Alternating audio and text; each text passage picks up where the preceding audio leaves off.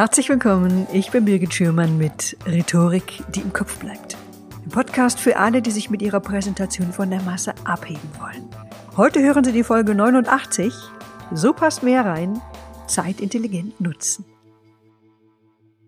Hallo, liebe Hörerinnen, liebe Hörer. Heute hören Sie den zweiten Teil meines Interviews mit Zach Davis. Zach Davis ist Experte für Zeitintelligenz. Er ist ein vielgebuchter Speaker und Bestsellerautor. Im ersten Teil unseres Interviews sprachen wir darüber, wie Sie Ihre Zeit im Homeoffice effektiver nutzen können. Warum dauernde Unterbrechungen uns mehr Fehler bei unserer Arbeit bescheren, als wenn wir vorher einen Joint rauchen. Wie wir, wenn wir unter großem Zeitdruck stehen und spontan eine wichtige Präsentation halten sollen, trotzdem einen guten Vortrag hinbekommen. In diesem Teil, im zweiten Teil des Interviews, sprechen wir über gelungenes Zeitmanagement für Rednerprofis was Sie machen können, wenn auf einer Veranstaltung der Redner oder die Rednerin, die vor Ihnen dran ist, heillos Ihre Zeit überzieht. Wie können Sie dafür sorgen, dass Sie mit Ihrem Vortrag in Ihrer geplanten Zeit bleiben? Und wenn nötig, wie kürzen Sie Ihren Vortrag spontan ein, ohne wichtige Inhalte wegzulassen? Wir sprechen auch über unsere Energie während eines Vortrags oder während eines Trainings. Wir leben auf der Bühne von der Interaktion. Und was hat es damit auf sich, wenn plötzlich unsere Energie verschwindet? Was hat es mit dem Zustand unserer Zuschauer zu tun? Ja, lieber Zack, stell dir bitte mal folgende Situation vor. Auf einer Veranstaltung hat der Redner oder die Rednerin, die vor dir dran war, ihre Zeit heillos überzogen. Und im Vorgespräch hattest du einen super Tipp für diese Situation. Was würdest du machen? Also du bist gleich dran, aber in zehn Minuten wäre jetzt auch die Mittagspause angesagt.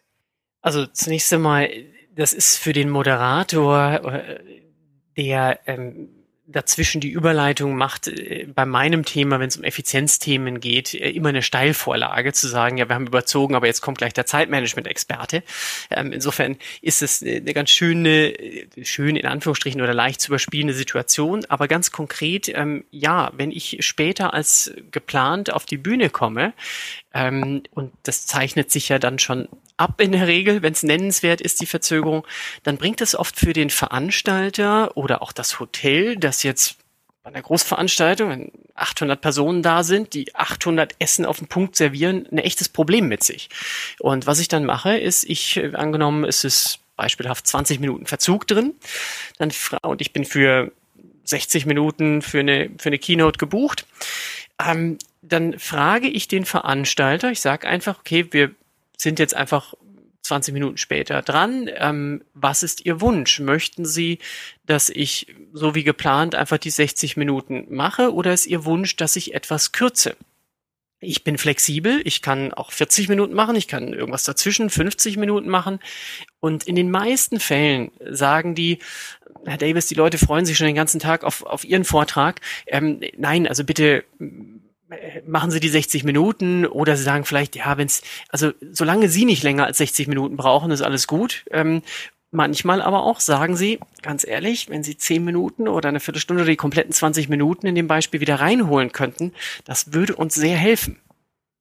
Also die sind sehr dankbar um, um, diesen, um diese Frage, ob sie es nutzen oder nicht. Und es zeigt auch wieder, dass man sich in die Lage des Veranstalters hineinversetzt. Und wenn man als, äh, als Keynoter gebucht wird für ganz ordentliches Geld, ähm, dann kann man erwarten, dass der erstens nicht überzieht, also mal das, das Minimum, äh, eine Performance an den Tag legt und so sehr Profi ist, dass er in der Lage ist, seinen Vortrag auch ein bisschen zu kürzen, indem er zwei Beispiele am Ende weglässt oder drei Stories. Ist es denn für dich kein Problem, da mal zacki so zwei, drei Themen rauszulassen? Also es gibt ja Leute, mhm. für die ist der Ablauf so drin, dass das problematisch ist. Äh, für dich scheinbar nicht. Es hängt natürlich ein bisschen davon ab, ob man diesen Vort wie oft man diesen Vortrag äh, schon gemacht hat. Ja, wenn ich für ähm, eine Keynote zu Zeitintelligenz ähm, irgendwo im dreistelligen Bereich, wahrscheinlich im mittleren dreistelligen Bereich äh, gebucht wurde. ist natürlich nicht immer identisch, ähm, aber ich, ich weiß einfach, wie lange dauert die Story, wie lange das Beispiel und so weiter. Und natürlich darf es nicht sein, dass wenn ich am Anfang zum Beispiel gezeigt habe, dass 15 Punkte drankommen und man auch sieht, an welchem Punkt man ist, dass man einfach nach Punkt 11 dann einfach abbricht, weil es länger gedauert hat oder äh, weil man mit Verzug äh, auf die Bühne gekommen ist. Ähm, nein, was ich, was ich dann eben äh, mache, ähm, ist, dass ich speziell im letzten Drittel des Vortrags einfach Themen drin habe, die kann ich vertiefen, die kann ich, da kann ich noch eine Story oder ein Beispiel oder eine Metapher mehr geben oder weniger. Oder ich kann das Beispiel, was wir mit den großen und kleinen Brocken hatten oder mit der Studie, das kann ich kürzer oder länger erzählen ein super Tipp. Also das heißt, du weißt auch, wie lange das dann mhm. dauert. Mhm. Es ist eigentlich schon fast die nächste Frage, die ich fragen wollte. Wie kommt das, dass du nicht überziehst oder welche Tipps gibst du, damit man nicht überzieht? Also das heißt, du, du weißt immer in etwa, aha, das dauert so lange und so lange und du kannst auch nebenher ähm, das überschlagen und mitrechnen?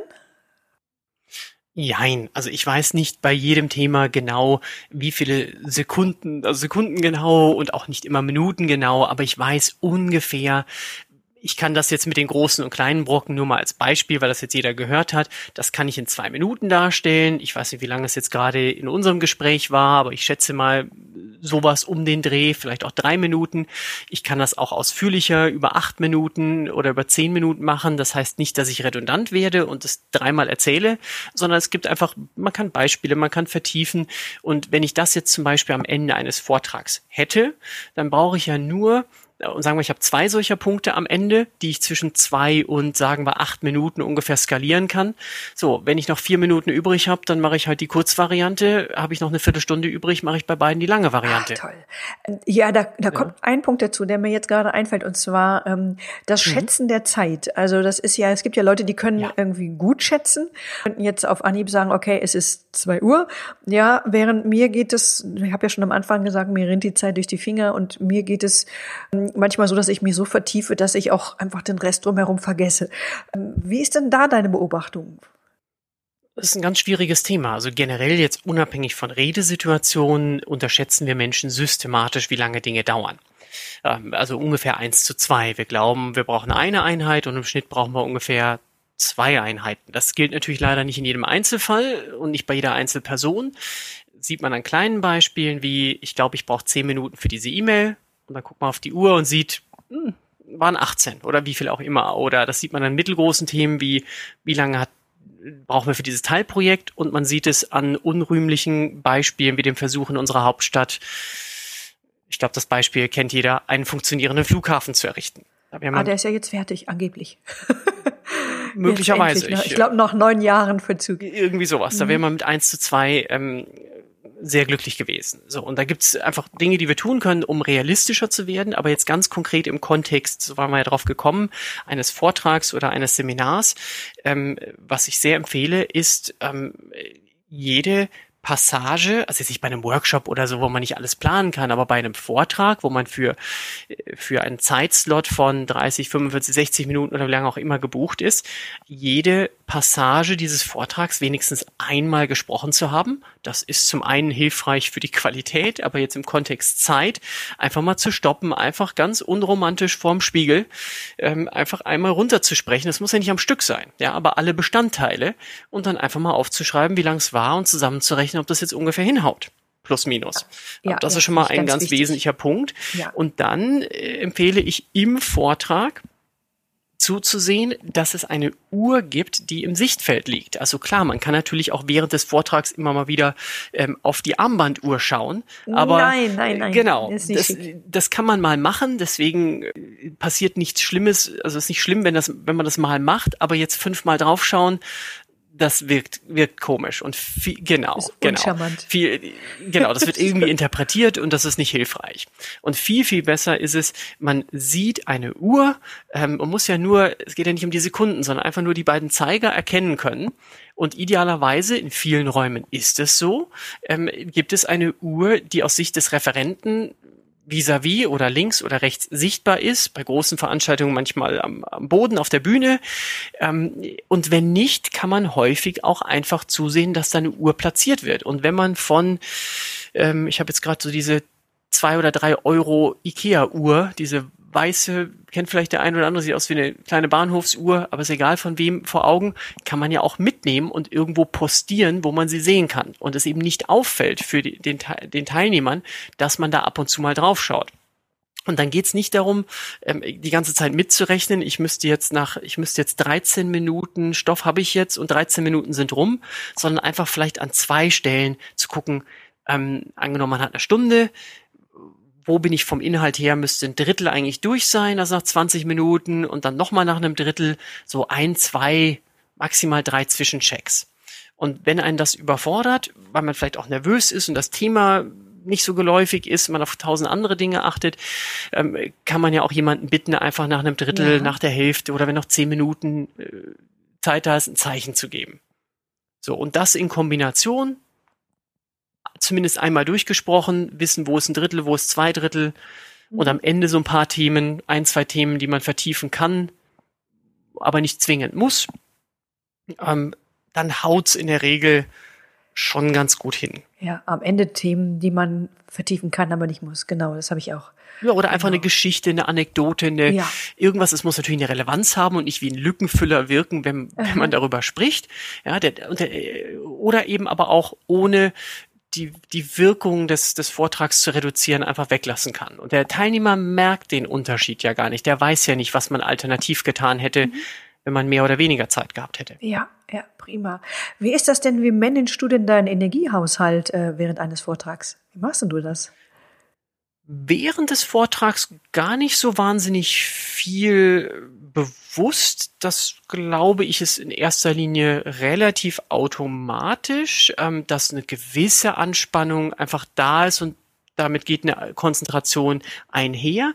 Die einzige Situation, die mir einfällt, wo ich meinen eigenen Zustand ähm, während des Vortrags bewusst ähm, im Auge haben muss, das ist bei so Situationen, äh, Rede- und Vortragssituationen, die ich kategorisieren würde als täglich größtes Murmeltier.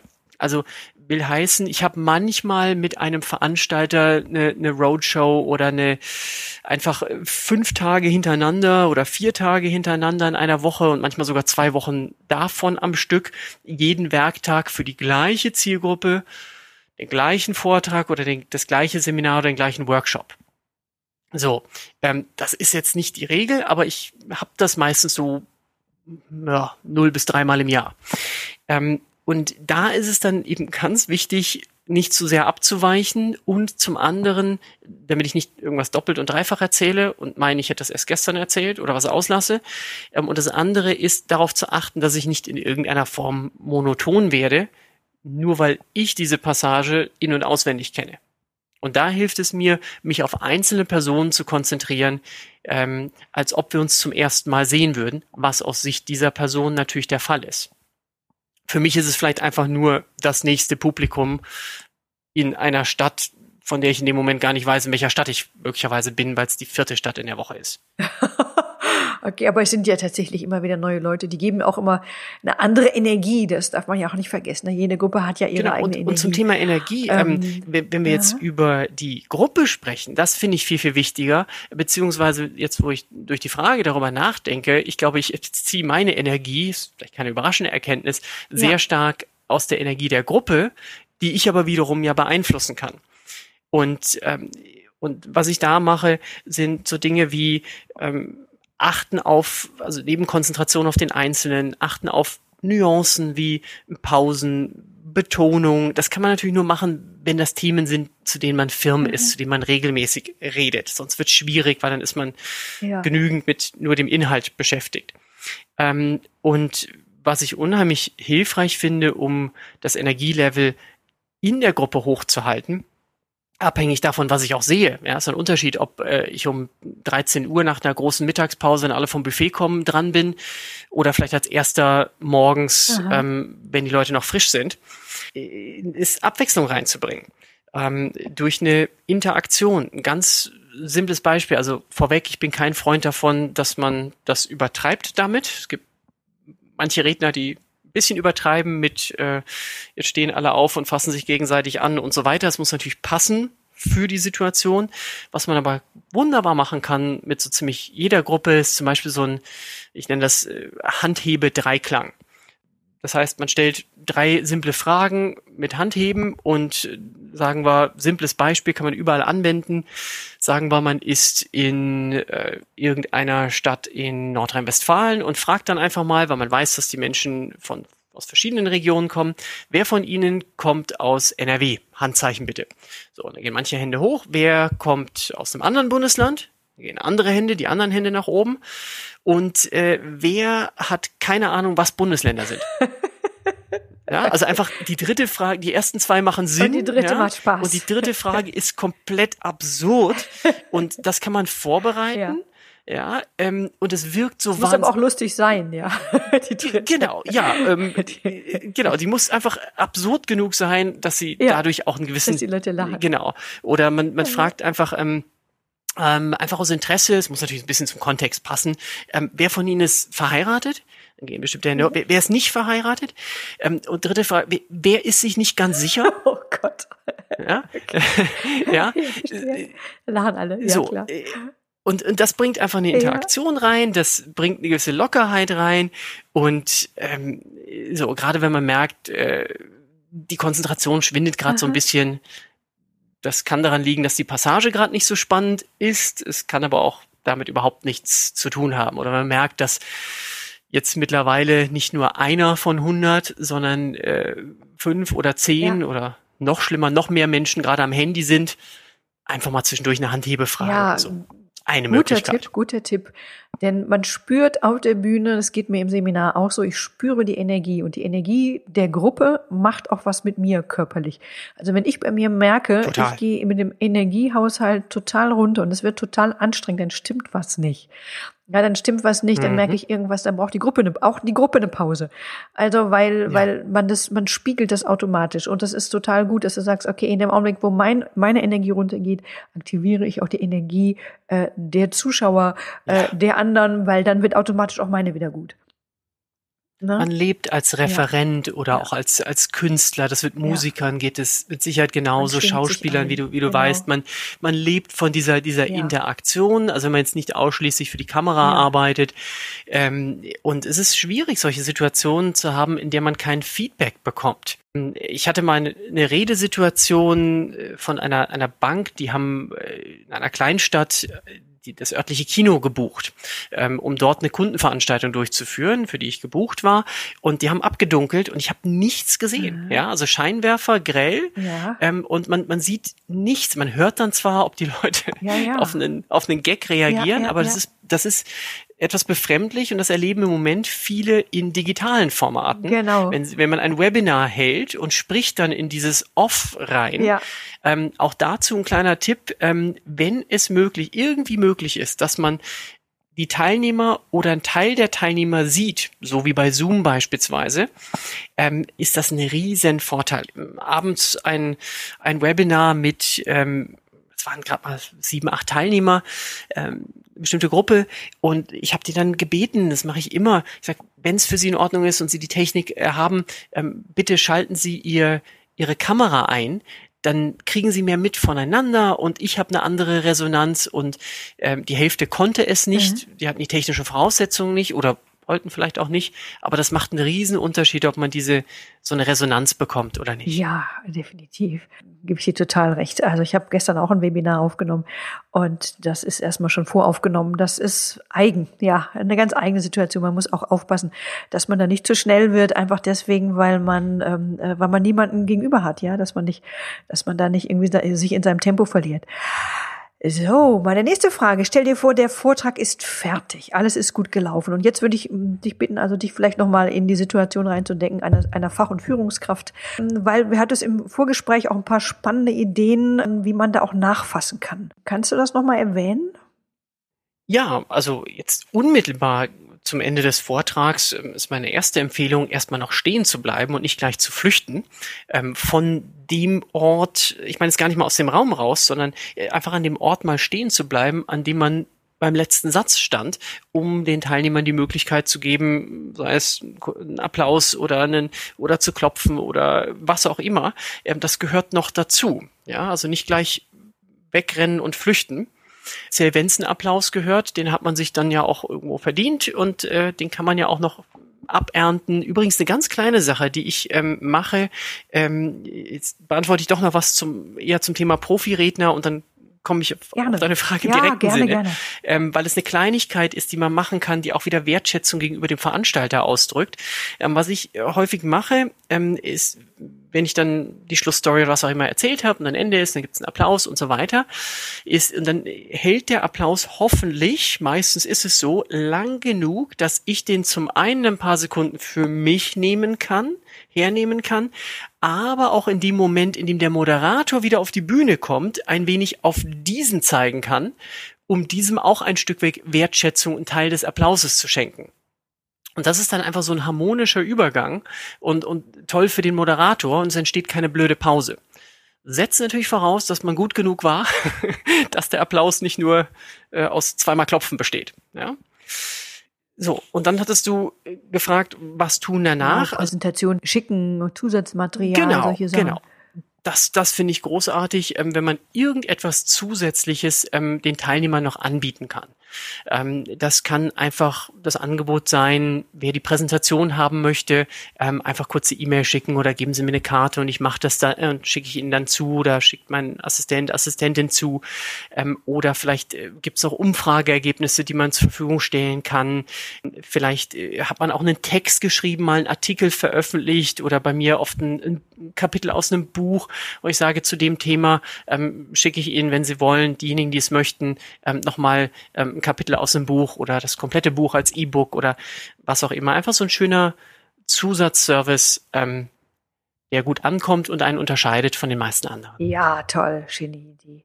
Äh, du hast ein ganz, ganz neues Buch geschrieben, ne? und zwar, das heißt Zukunft der Weiterbildung.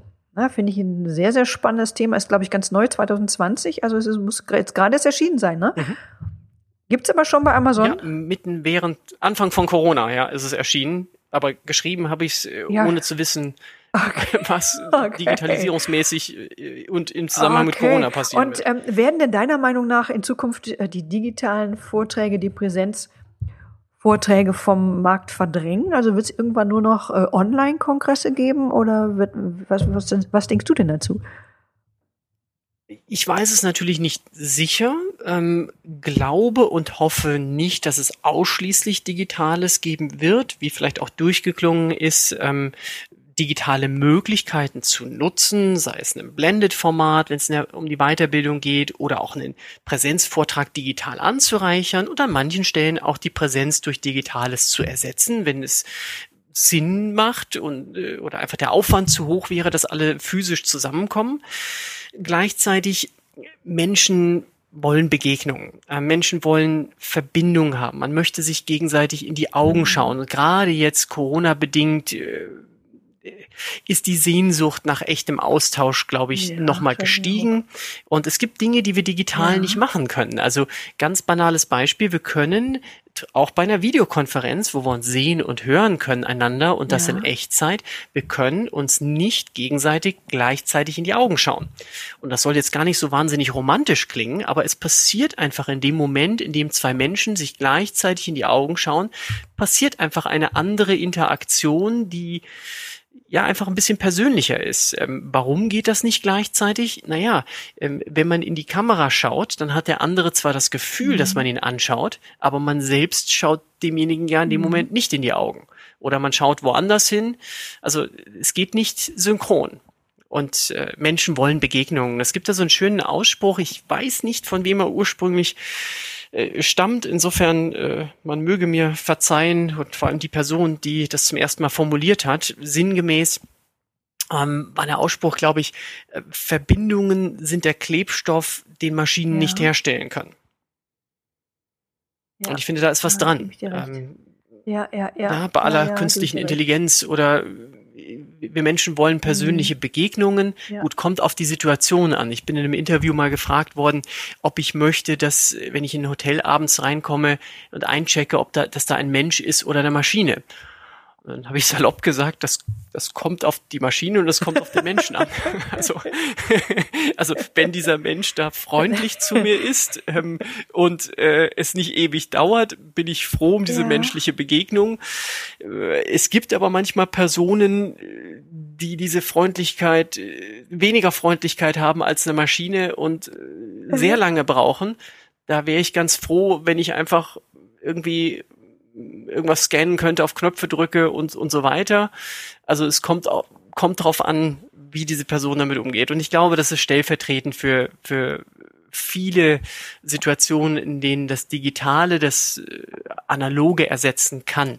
Das ist manchmal ein Schritt nach vorne, häufig in Sachen Effizienz, aber nicht unbedingt immer in Bezug ja, auf das Erlebnis. Ja, denke ich auch. Ich denke immer, das ist auch das Fazit, was wir jetzt so aus der Corona-Zeit ziehen. Also, dass wir alle merken, ja, das fehlt uns. Und äh, ähm, einerseits ist es nicht schlecht, weil wir sparen Zeit, wir müssen lange Anfahrtswege äh, werden vermieden.